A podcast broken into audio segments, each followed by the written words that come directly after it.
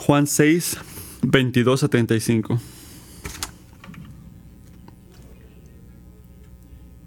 Al, al, día siguiente, la multitud que había quedado al otro lado del mar se dio cuenta de que ahí no había más que una barca y que Jesús no había entrado en ella con sus discípulos, sino que sus discípulos habían ido solos.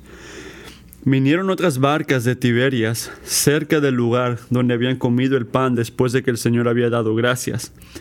Por tanto, cuando la gente vio que Jesús no estaba ahí, ni tampoco sus discípulos, subieron a las barcas y se fueron a Capernaum, buscando a Jesús.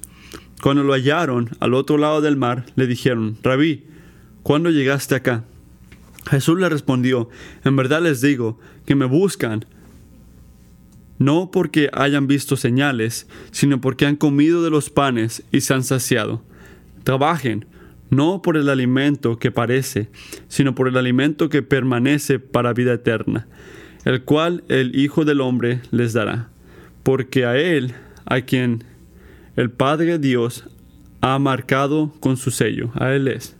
Entonces le preguntaron, ¿qué debemos hacer para poner en práctica las obras de Dios? Jesús le respondió, esa es la obra de Dios, que crean en Él, que Él ha enviado. Le dijeron entonces, ¿qué pues? ¿Haces tú, tú como señas para que veamos y te creamos? ¿Qué obra haces? Nuestro padre, nuestros padres comieron el maná del desierto, como está escrito, les dio a comer pan del cielo. Entonces Jesús le respondió, en verdad les digo, que no es Moisés el que les ha dado el pan del cielo, sino que es mi Padre el que les ha dado el verdadero pan del cielo, porque el pan del Dios es el que baja del cielo y da vida al mundo. Señor, danos siempre este pan, les dijeron. Jesús les dijo, Yo soy el pan de la vida, el que viene a mí no tendrá hambre, el que cree en mí nunca tendrá sed. ¿Por qué estás en este cuarto? Piensa en eso. ¿Por qué estás aquí? Ahorita. En este día al principio de un nuevo año? ¿Qué estás esperando que tu presencia haga aquí, que cumpla?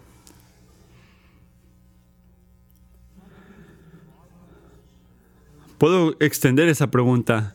Si te consideras cristiano, ¿por qué estás siguiendo a Jesús? ¿Qué, qué te llama a eso? ¿Qué te lleva a hacer las cosas que hacen los cristianos? De leer la Biblia, orar o alabar con la gente de Dios o dar para la obra del Evangelio, compartir tu fe o hacer que la palabra de Dios reine en tu vida, en cada área de tu vida. No pregunto esas preguntas simplemente porque es el principio de un nuevo año, lo pregunto porque el Dios que tenemos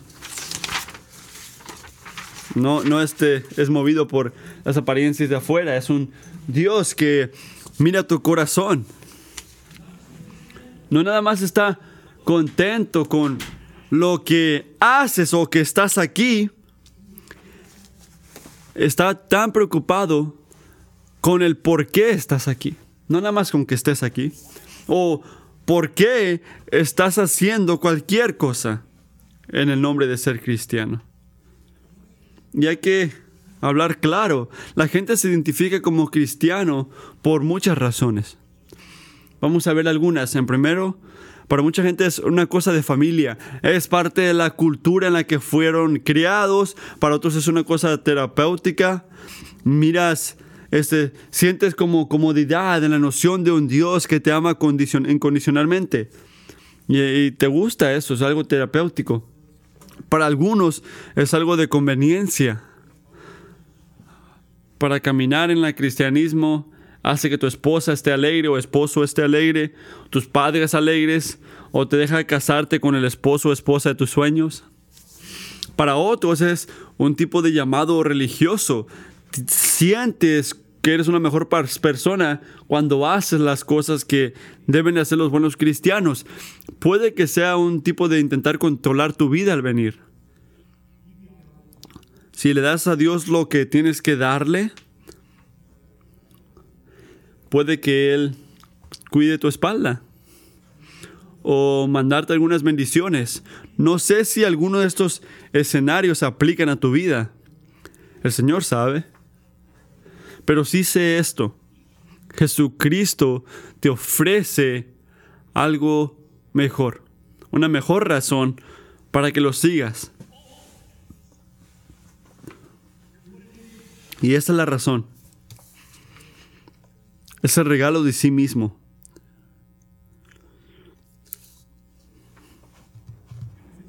Porque en cada alguno de esos escenarios que acaba de mencionar, ¿quién es Jesús en esos escenarios, esas situaciones? Esa es una manera de recibir lo que queremos. Estamos intentando usarlo para recibir la aceptación cultural, la levantación moral o la cosa que queremos recibir. Y algo muy inconveniente si así ves las cosas, que se trata de Juan 6, 22 a 35. Ahí es donde entra este versículo. Porque en este pasaje Jesús está quebrando las, las nociones de su identidad y su valor para, al decirnos que Él no es una manera de recibir otra cosa, Él es el punto. Él es el enfoque. Sí, vino del cielo para dar vida al mundo, el versículo 33, pero esa vida es está en él. De lo que dice el versículo 35, él es el pan de la vida. Y esta realidad espiritual tiene muchas implicaciones en tu vida. No nada más se siente ahí y se convierte en una buena idea religiosa. Está persistente en algo, demanda algo. ¿Y qué es eso? Haz confiar en Jesús la ambición suprema en tu vida. Haz confiar en, Jesús. Hacer que la confianza en Jesús sea la ambición suprema de tu vida porque solo Él puede satisfacer tu alma. Eso es lo que demanda de ti. ¿Por qué es el punto eso? Porque Juan 6 nos da algunas razones, hay que ver algunas de esas. En primer lugar, buscar la satisfacción de tu alma es tu trabajo más importante. Piensa en esto. Buscar la satisfacción de tu alma es tu trabajo más importante. En el versículo 22 de Juan 6 ves a gente siguiendo a Jesús. ¿Por qué? Porque la noche anterior todos comieron mucho. Con cinco panes y dos pescados comieron tantos, pero ahora no lo pueden encontrar. Muy pocos saben que la noche anterior caminó sobre el mar de Galilea. Pero cuando llegaron a él en Capernaum, dijeron, este rabí, ¿cuándo, ¿cuándo llegaste acá? Y esa pregunta es muy inocente, pero Jesús sabe sus corazones, Él los conoce. Y porque Él los ama, convierte la conversación de la transportación y dedica y se enfoca en el por qué me siguieron. Miren el versículo 26. Jesús les respondió, en verdad les digo que me buscan no porque hayan visto señales, sino porque han comido los panes y se han saciado. Él sabe algo.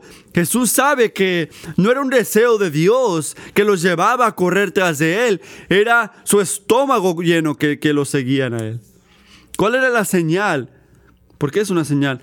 De darle de comer a la gente. ¿Qué tenía que hacer? tenía que hacer lo que hacen las señales. Y la señal dirige al corazón de la gente para que confíen en Jesús. Y la suficiencia de Jesús es una señal. Pero no hizo eso. ¿Por qué no? Porque esta gente no estaba interesada en el poder y suficiencia de Jesús. Ellos querían pan. llena mi estómago. Y aparentemente este Jesús puede crear pan cuando Él quiere. Esto es bueno. Así que Jesús los llama y les dice eso. No pierde tiempo. No tienes interés genuino en mí. Estás consumido en una cosa y solamente es satisfacer tu cuerpo. Y en este deseo, tu deseo por la comida. Esa es la ambición de tu vida. ¿Notan eso? Todo lo que yo quiero, Jesús, es un lugar cómodo donde vivir, mucho de comer, poder ver la tele cuando quiera, un trabajo bueno, seguridad financiera, hijos que se porten más o menos, amigos que me acepten por lo que soy y sexo cuando yo lo quiera. ¿En serio es mucho de pedir, Jesús? No tengo que ser rico. No tengo que ser rico, pero esto es lo que quiero. ¿Es mucho? Es todo lo que necesito.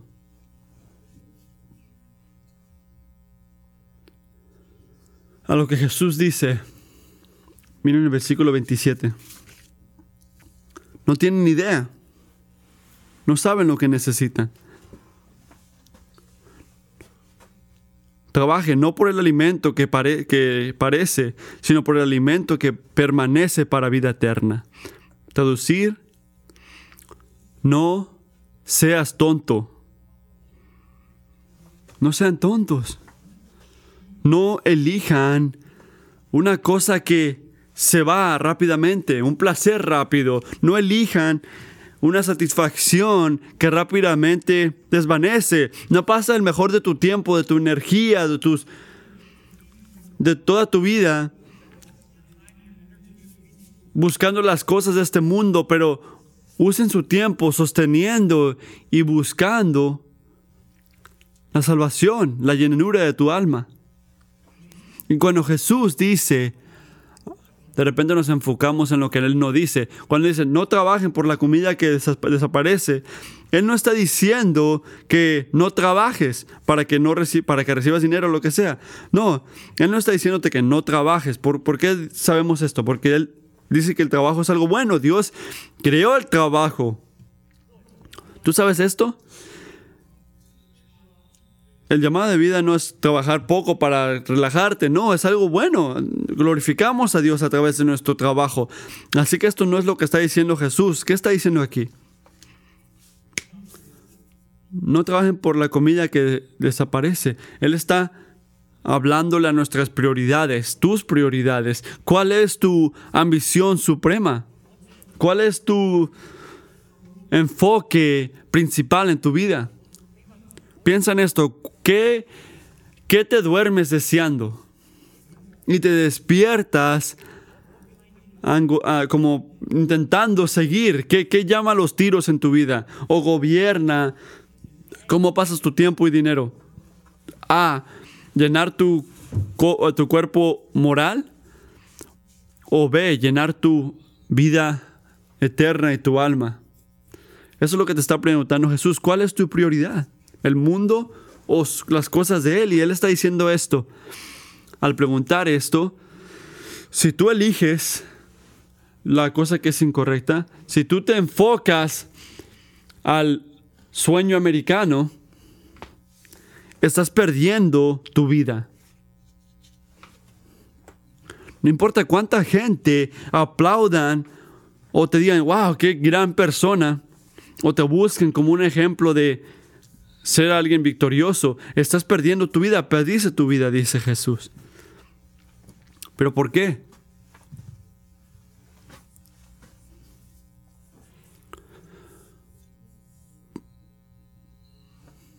¿Pero qué?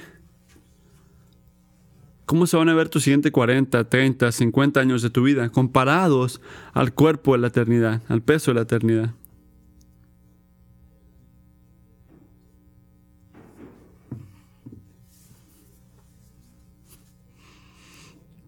Porque esta vida no es todo lo que existe.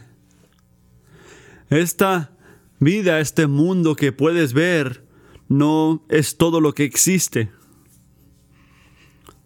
Hay un Dios en el cielo que te hizo y te ama y algún día va a garantizar que cada necesidad va a estar ahí, que cada rodilla va a arrodillarse ante Él. La lección que tienes que hacer ahí es, o vas a amarlo a Él primero, o vas, o, vas a fallar a amarlo primero. O va a ser tu gozo o no va a ser tu gozo. Esa es tu opción. Lo que no es tu opción es si te vas a arrodillar, porque todos se van a arrodillar. Así que Jesús nos exhorta a algo. Cuidadosamente nos dice esto. Versículo 27. Trabajen por el alimento que permanece, el cual, este, para vida eterna. Trabajen por eso. Eso nos dice que requiere una actividad para poder satisfacer tu, tu alma. Satisfacer tu alma se va a sentir como trabajo, se va a sentir duro y activo y, y, y, vas a luchar y va a doler y vas a estar cansado y vas a esforzarte. Primero de Timoteo nos dice esto, Pelea la buena batalla de la fe. Echa mano de la vida eterna a la cual fuiste llamado. Mateo nos dice, el reino de los cielos sufre violencia y los violentos la conquistan por la fuerza. Primero de Corintios, mi favorito, porque me gusta correr. No saben que los que corren en el estadio, todos en verdad corren, pero solo uno obtiene el premio. Corran de tal modo que ganen. Es una imagen de la vida cristiana que se nos olvida. ¿Qué, qué hacemos? Encontramos a nuestras almas desatisfechas y decimos, ¿sabes que Dios nos está proveyendo? O Dios no me ama. O toda esta vida cristiana sirve para algunos, pero no sirve para mí. El problema es nuestra nuestros corazones que no quieren hacer lo que se debe de hacer para caminar con Dios, la obra que, que requiere. Somos huevones. Queremos el gozo de un corazón que está en paz, un corazón que está satisfecho hoy y para la eternidad, pero no queremos hacer la obra necesaria para trabajar, el trabajo necesario para satisfacer nuestras almas para de, competir o concluir que tu falla de estar contento con Dios es porque Dios no se mueve. Y mira humildemente al espejo. Porque seguir tu alma, es, satisfacer tu alma es una cosa dura, es, un, es una obra que tienes que hacer. Y creo que hay una aplicación importante aquí para ustedes que están aquí, voy a enfocarme en algunos, para esos que se retiraron o que están a punto de retirarse. Así que piensen en esto. La obra más importante en tu vida no se va. Al contrario, esta obra es la obra más grande que a la que te ha llamado Dios. En la obra de seguir, perseguir la satisfacción de tu alma. Así que no pienses en tu, en tu retirado como un tipo de descanso de la obra de, trabajar. Es una oportunidad para trabajar doble para el trabajo que importa satisfacer tu alma. Esa es la cosa más crítica, más valiosa que puedes hacer. Si tú piensas que, oh, me voy a retirar, voy a parar de trabajar, no, eso te va a matar espiritualmente. Debes de trabajar doble y tomar ese tiempo, esa oportunidad para hacer la obra que importa, para satisfacer tu corazón en Jesús. Así que recuerda, seguir, oh, busca la satisfacción de tu alma, es tu trabajo más importante. Así que trae esta pregunta, ¿cómo, hacemos esto? ¿Cómo trabajamos para la comida que da vida eterna? Punto número dos. La satisfacción de tu alma solo se obtiene mediante la fe en Jesús. Es la obra más importante, así que ¿cómo lo hacemos? Así es como se obtiene mediante la fe en Jesús. Mira el versículo 8, 28. ¿Qué, debemos de hacer?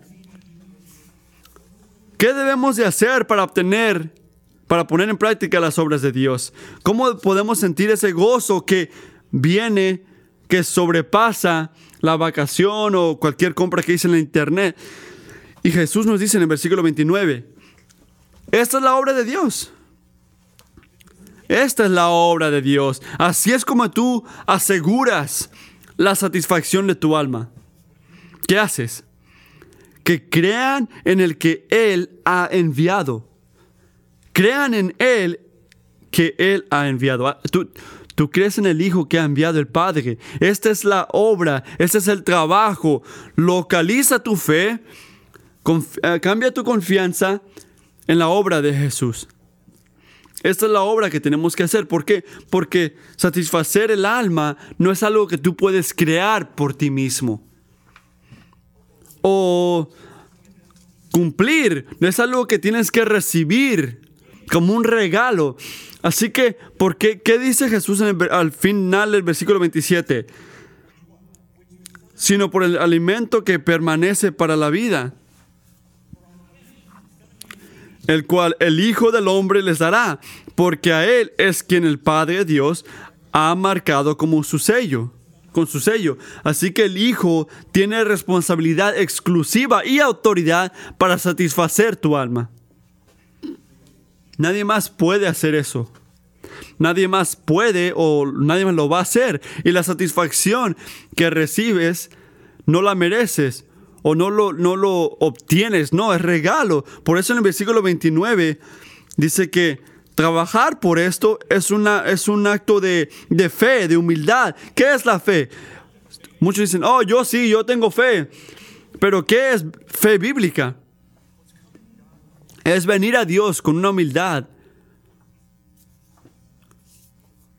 de que yo estoy vacío y un corazón que hizo Jesús, yo, yo ya no puedo. No puedo satisfacerme.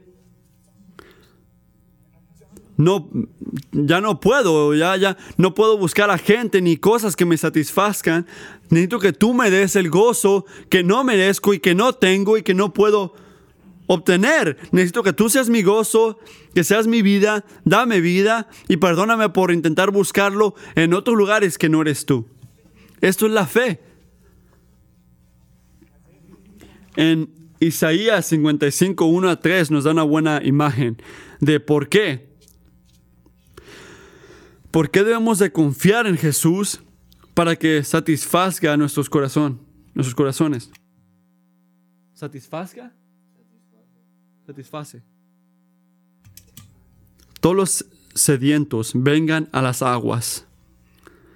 Y los que no tengan dinero, vengan, compren y coman vengan, compren vino y leche sin dinero y sin costo alguno. ¿Por qué gastan dinero en lo que no es pan?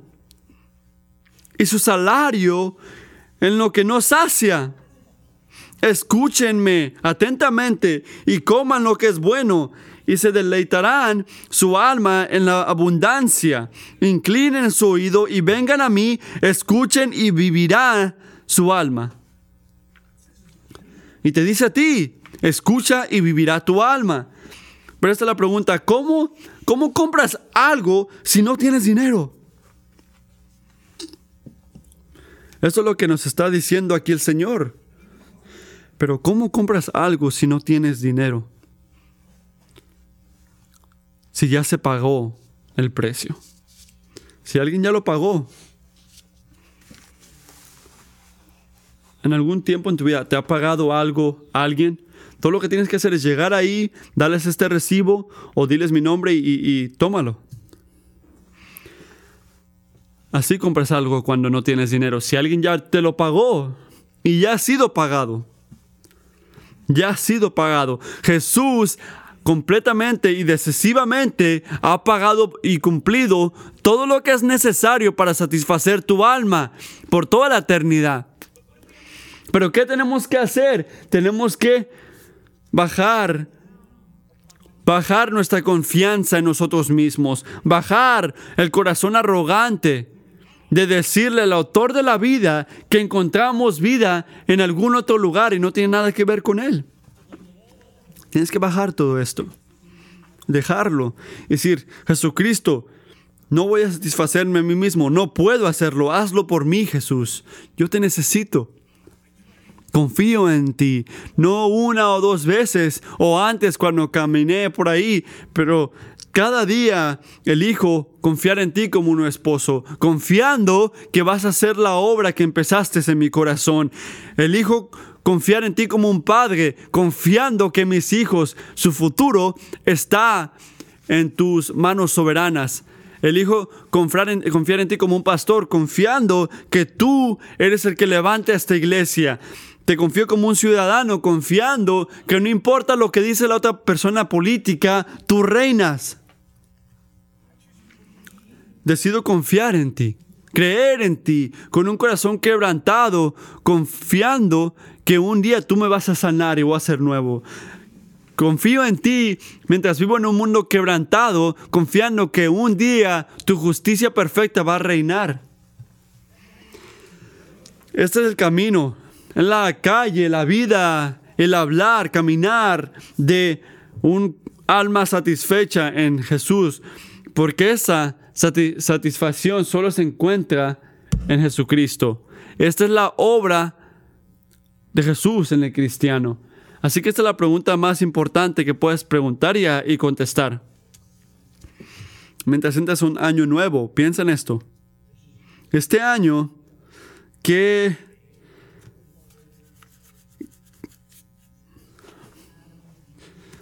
¿Qué hace la fe, la sumisión, la obediencia y el Hijo de Dios? ¿Cómo se ve ahorita? En cada situación, ¿cómo se ve en mi vida? ¿Quieres encontrar, satisfacer en cada parte de tu vida, en cada satisfacción, en cada fase de tu vida? ¿Cómo se ve la fe en Jesús ahorita en tu vida? Y si no sabes, pide ayuda porque necesitamos mucho de esto y los judíos son un estudio de esto. Jesús los llamó a confiar y no lo hicieron. ¿Confiar en ti, Jesús? ¿Creer en ti? Esto es el secreto para estar satisfecho, para tener un alma satisfecha. Así que si ese es el punto, ¿cómo es así? Tienes que darnos una señal. Tenemos que ver una obra que demuestre que Dios te envió a ti igual como Él envió a Moisés. Porque Moisés nos dio maná, pan del cielo, seis días a la semana por 40 años. ¿Qué tienes tú? Vamos a esperar. ¿Qué tienes tú? ¿Qué vas a hacer? ¿Qué vas a hacer por mí? Yo soy un consumidor paciente. ¿Qué vas a hacer por mí? Haz algo por mí. Enséñame tu valor para poner mi fe en ti. Lo digo así para poner énfasis en que había una arrogancia en esas palabras. No fue inocente, fue arrogancia. ¿Por qué? Porque acaban de mirar de primer mano la, la cuarta señal en el Evangelio de Juan. Acababan de verla a menos de 24 horas. Dándole de comer a cinco mil con cuatro panes y, dos, cinco panes y dos, dos peces. Vieron las señales. Fue suficiente para que los sigan, pero no los convenció. no, hubo fe, no hubo fe en Jesús aquí. Fue como si Jesús hubiera hecho ninguna señal. El punto. El orgullo de la razón humana nunca, es satisfecha. Cuando estamos viviendo en, en incredulencia, incredulidad, cuando no crees, pues, este, nos sentimos sábelo todos. Ah, decimos como que no, no encuentro una buena razón por cual confiar en Jesús. Así que no hay una buena razón para confiar en Jesús y no lo voy a hacer. Si tú quieres confiar en Jesús y tomar ese brinco de fe, bueno, tú haz, lo que, tú haz lo que tú quieras, pero yo no lo veo y no lo siento, así que no lo voy a hacer. Voy a enfocarme en lo que puedo ver.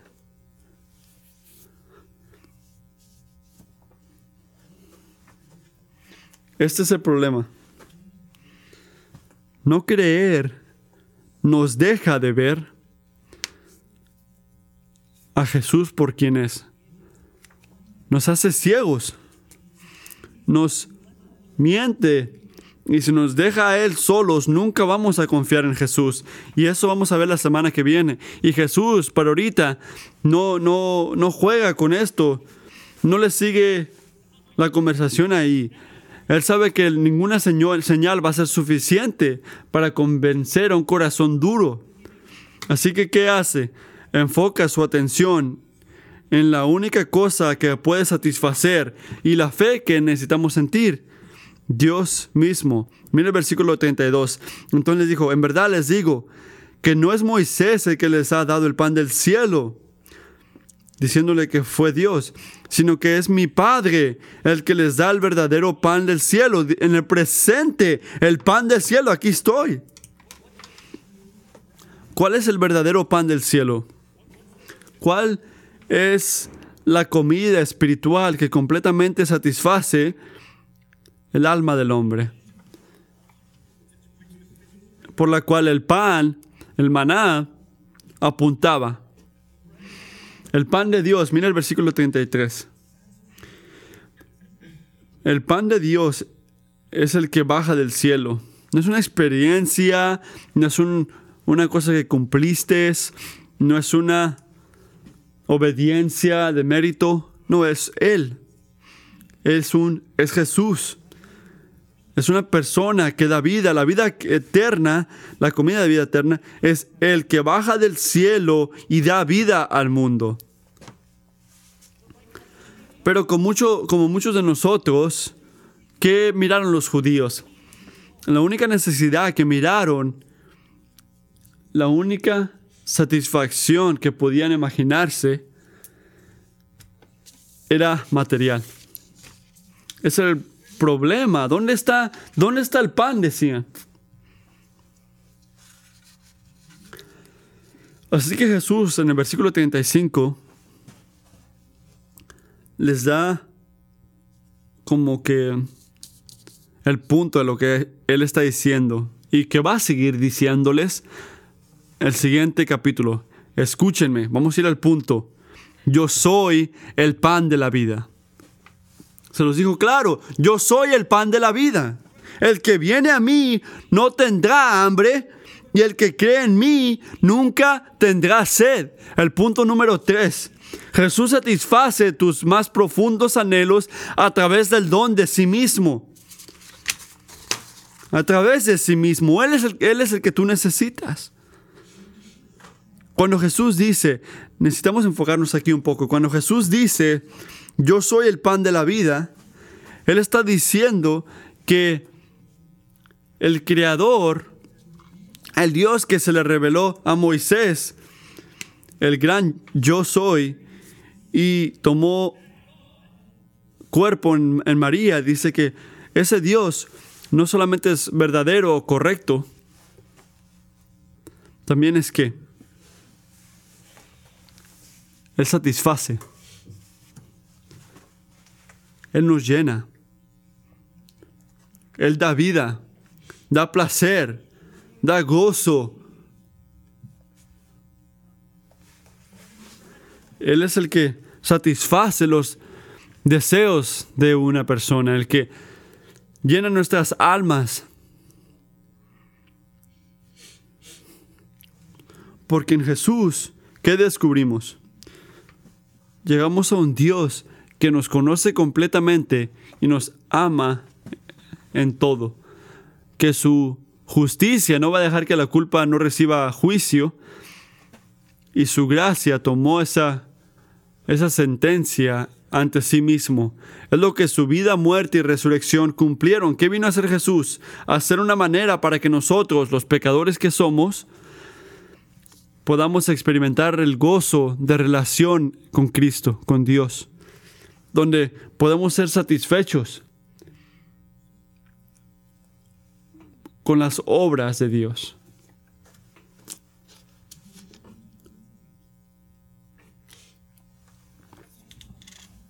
Porque solo hay una cosa que va a satisfacer tu alma. Y ese es el punto de Jesús. Y si no escuchas algo, recuerda esto, no es una esposa, no es un cheque, no es un nuevo cuerpo, no es una vida llena de, gente perfecta o no pecado. No va a satisfacer, satisfacerte esto. Solo Dios te va a satisfacer. Nada más lo va a poder cumplir. Él es el pan y la bebida que Dios le prometió a Israel al final de Isaías, donde dice, inclinen su oído y vengan a mí, escuchen y vivirán, y vivirá su alma. Y haré con ustedes un pacto eterno, conforme, una relación, conforme a las fieles misericordias mostradas a David. Una relación, un pacto eterno con el Dios eterno. Aquí está. Es la corona de toda satisfacción, es el placer por lo cual todo lo bueno apunta a Él. Y sabemos su nombre y se llama Jesús. Y se mira, el versículo 35 te da un secreto aquí. Jesús, las palabras de Jesús no podían ser más fuertes. Y es muy duro ver esto en inglés o en español. Así que déjame guiarnos en esto. Escúcheme cuidadosamente. Hay dos palabras en griego que sabemos. Dos palabras. Uken y Mea. No se preocupen por esto, solo escuchen esto. Solo hay dos palabras. Puedes elegirlas dependiendo a cómo estás hablando, pero cuando quieres decir no en griego, en la manera más dura, más fuerte, ¿sabes qué hacen en su literatura? Las unen. Ukme. Y Jesús hace esto no solamente una vez, pero, pero dos veces en el versículo 35. Traduciéndolo literalmente, dice, el que viene a mí definitivamente nunca va a tener hambre. Y el que cree en mí definitivamente nunca va a tener sed. No, no, nunca jamás va a tener sed ni hambre. No, dijo la manera más fuerte en la palabra, en, en el lenguaje griego. Se quedó sin palabras para hacernos entender que la bondad de Dios no puede ser como que puesta en un límite. Ni, siquiera las palabras humanas pueden poner un límite a las obras de Dios. Así que si no eres cristiano, y si estás mirándome o escuchándome Ten cuidado, no condenes un placer que nunca has sentido. Porque hay una satisfacción en conocer a Jesús que el sufrimiento más grande en este mundo no puede quitarte ese gozo. Nos llena el amor, nuestro deseo de esperanza, deseo de propósito, de libertad, paz, seguridad, justicia, gozo. Si sientes algunos de estos deseos, tienes que saber esto ahorita. Todo esto te debe llevar a Dios.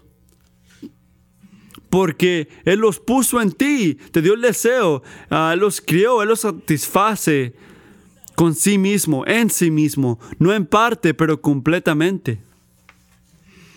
Así que este año de repente te deja tu esposo o esposa. ¿En serio? Tu hijo puede no hablarte más. Tus amigos pueden parar de hablarte. Puedes perder tu riqueza. Puedes perder el, como que el respeto que te tiene la gente. Pero si tienes a Jesús, va a estar bien con tu alma. Y vas a poder decir con el salmista, ¿a quién tengo yo en los cielos sino a ti? Fuera de ti, aunque estés llorando, aunque pases horas llorando, no hay nada que te pueda llenar como lo hace Dios. Mi carne y mi corazón pueden desfallecer, pero Dios es la fortaleza de mi corazón y mi porción para siempre. No puedo decir esto sin sin hablar de una preocupación pastoral. Hay tiempos como cristianos donde nos falta poder ver lo suficiente que es Jesús, donde nuestras experiencias emocionales de su llenura se siente como desvanecida, se hace frío. ¿Qué pasa ahí? Muchas veces es por nuestra falla de confiar en Jesús, de confiar en Dios. No creemos en Jesús, paramos de confiar en Él. Pero algunas veces es porque el Señor, en la misericordia de su voluntad, sostiene algo, no porque nuestra fe es débil, sino porque Él quiere hacerlo más fuerte al enseñarlos, enseñarnos a confiar en su corazón cuando no podemos ver su mano. Pero ¿qué sabemos en todas estas circunstancias? ¿Qué dice Jesús que se mantiene verdadero? Que nunca vas a encontrar porque no hay ninguna sed o hambre en tu alma tan grande para que satisfazga a Jesús. Así que puede que pienses, ¿sabes qué? Necesito que cambie mi circunstancia este año. Ven, Dios está orando por esto, para que cambies esta circunstancia. Puede que pienses esto, pero lo que necesitas, amigo, lo que siempre necesitas, y si eres cristiano, esto es lo que ya tienes, que necesitas, que es que el conocimiento y gozo de conocer al Dios eterno. Últimamente es lo que necesitas, es Dios mismo. No, no empieces este año diciendo, Señor, Dios, hey, ¿cómo te puedo ayudar? Necesito que cambies mi circunstancia. Eso es todo, cambia mi circunstancia. Llámame cuando estés listo. No seas así. Ora, pídele. Pide un cambio en tu circunstancia, pero haz esta, eso tu enfoque principal. Ora esto, Jesucristo, dame más de ti. Dame más de ti, Jesucristo. Satisface mi corazón con ti mismo. Quiero conocerte a ti más de lo que quiero que este sufrimiento se vaya, porque si este sufrimiento es la manera que tú has hecho que yo te conozca, yo digo con, con Pablo y, y Joel que esto vale la pena. Aunque no me guste la circunstancia, te tengo a ti porque esto me lleva a ti. Tú eres mejor. No me importa lo que me cueste. Solo te quiero a ti. Y por eso nos enfocamos en Él.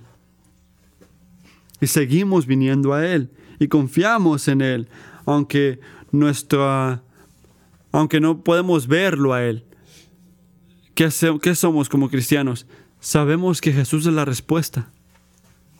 Sabemos que es la única manera de satisfacernos. Sabemos que nadie más lo puede hacer o nada lo puede hacer. Así que tenemos que verlo a Él. Hay una cosa que necesitas más que todo lo demás este año. Es el pan de la vida. No es un cheque. No es una, una, una cosa que eliges en este mundo. Es una relación que tú sigues y piensa en esto por el resto de la eternidad, cristiano, nunca vas a llegar a un final de ver las glorias de Dios. No se va a desaparecer, no se va a hacer viejo, no vas a decir, ¿sabes qué? No quiero. Y hay que ser honestos. Mientras terminamos aquí, es un momento de humildad. Muchos de nosotros hacemos muchos sacrificios. Lo hiciste la semana pasada y lo vas a hacer en la que viene, de trabajar para la comida que desaparece. Puede que te despiertas mañana, en la eh, temprano, perdón, te duermes tarde, tomas más responsabilidad aunque no te paguen para hacerlo. Sacrifice, como sacrificas tu salud, tu familia. No todo es bueno, pero no importa. Sabemos lo que significa trabajar para satisfacer nuestros cuerpos. Esa es la pregunta que nos deja Juan 6. ¿Estás dispuesto a trabajar igualmente, sino más duro que eso, este año para satisfacer tu alma? Para llenar tu alma del pan de vida. No es algo, algo que, que llama mucho la atención. Significa abrir tu Biblia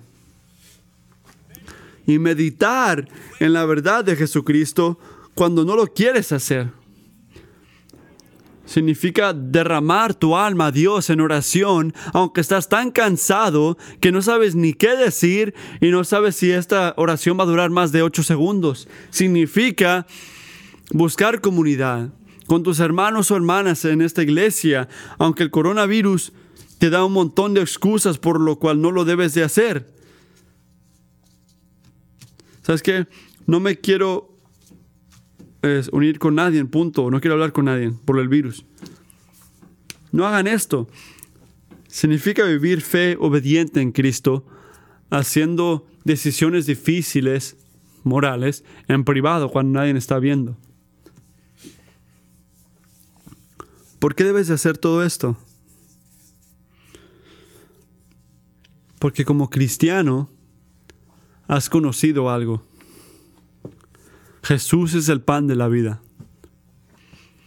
Punto. Así que no sean ah, tontos y, y no se pongan a pensar que lo vas a encontrar en otro lugar. Haz confiar en Él tu ambición suprema y tu prioridad en tu vida, porque solo Él puede satisfacer tu alma. Vamos a orar.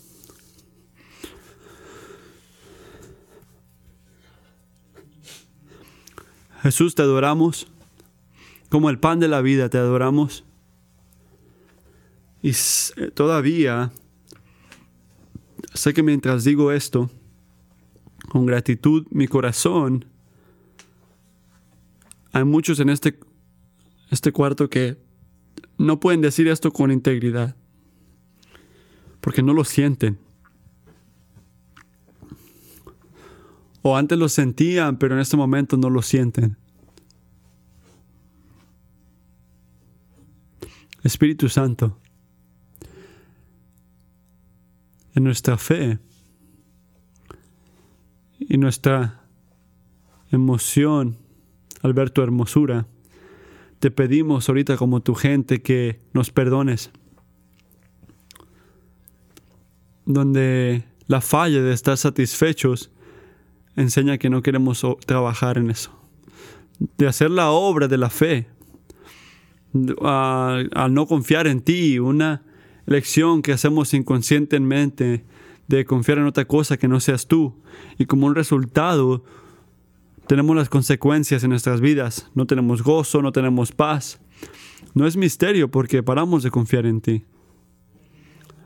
Padre, también sé que hay otros que en verdad quieren confiar en ti. Quieren sentir la satisfacción que solo se obtiene a través de fe en ti. Tú nos has recordado esta mañana esto, así que te pido por ellos esta mañana, Señor, que a través de Espíritu Santo presenten con nosotros en este edificio, que puedas dar el regalo de fe en Cristo puedan depender en Cristo. Un corazón completo que confía en Él. Porque nos has dicho que ese es el único camino que lleva al gozo. Padre, decimos, San Agustín, pide lo que quieras y haz lo que dice, Señor. satisface nuestras almas. Y ayúdanos a no buscarlo en otros lugares que no seas tú. En nombre de Jesús oramos, amén.